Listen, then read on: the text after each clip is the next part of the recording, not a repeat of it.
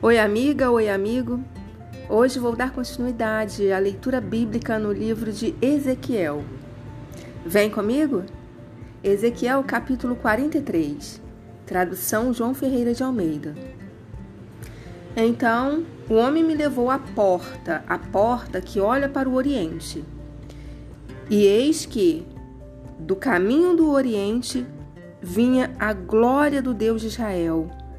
A sua voz era como o ruído de muitas águas, e a terra resplandeceu por causa da sua glória. O aspecto da visão que tive era como da visão que eu tivera quando vim destruir a cidade. E eram as visões como que tinha junto ao rio Quebar. E me prostrei, rosto em terra. A glória do Senhor entrou no templo pela porta que olha para o oriente. O Espírito me levantou e me levou ao átrio interior, e eis que a glória do Senhor enchia o templo. Então ouvi uma voz que me foi dirigida do interior do templo, e o homem se pôs de pé junto a mim, e o Senhor me disse: Filho do homem, este é o lugar do meu trono e o lugar das plantas dos meus pés, onde habitarei no meio dos filhos de Israel para sempre. Os da casa de Israel não contaminarão mais o meu, meu, o meu nome santo, nem eles, nem os seus reis, com as suas prostituições e com o cadáver dos seus reis, nos seus monumentos, pondo o seu limiar junto ao meu limiar, e a sua ombreira junto à minha ombreira, e havendo uma parede entre mim e eles. Contaminaram o meu santo nome com as suas abominações que faziam, por isso eu os consumi na minha ira.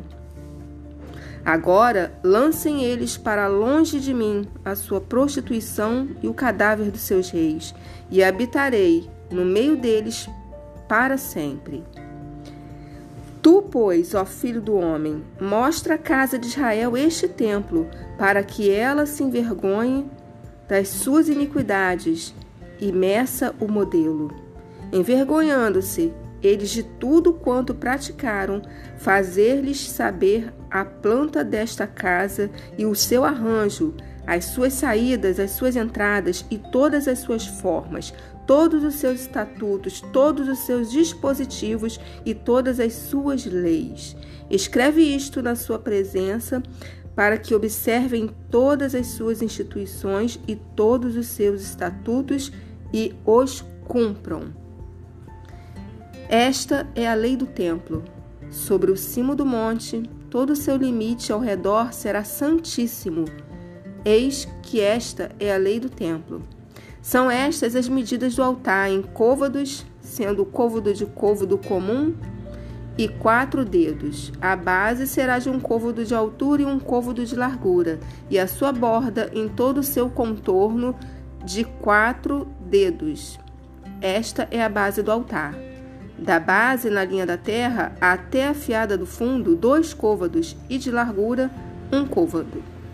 Da fiada pequena até a fiada grande, quatro côvados, e a largura, um côvado. A lareira de quatro côvados de largura, da lareira para cima se projetarão quatro chifres. A lareira terá doze côvados de comprimento e doze de largura, quadrada nos quatro lados. A fiada terá 14 côvados de comprimento e 14 de largura. Nos seus quatro lados, a borda ao redor dela, do meio do côvado, e a base ao redor do altar se projetará um côvado. Os seus degraus olharão para o oriente. E o Senhor me disse: Filho do homem, assim diz o Senhor Deus: são estas as determinações do altar, no dia em que o farão para oferecerem sobre ele holocausto, e para sobre ele aspergirem sangue. Aos sacerdotes levitas que são da descendência de Zadok, que se chegam a mim, diz o Senhor Deus, para, que me, para me servirem, darás um novilho para oferta pelo pecado. Tomarás do seu sangue e o porás sobre os quatro chifres do altar, e nos quatro cantos da fiada, e na borda ao redor. Assim farás a purificação e a expiação. Então tomarás o novilho da oferta pelo pecado, o qual será queimado no lugar da casa para isso designado, fora do santuário.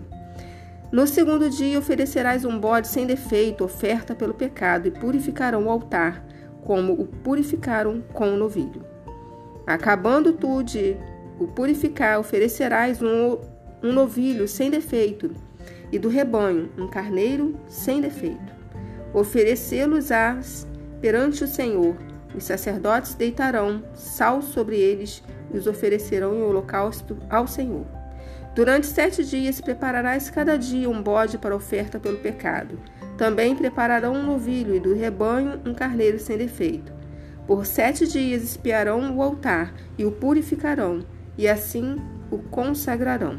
Tendo eles cumprido estes dias, será que ao oitavo dia, dali em diante, prepararão os sacerdotes sobre o altar os vossos holocaustos e as vossas ofertas pacíficas, e eu vos serei propício diz o Senhor Deus.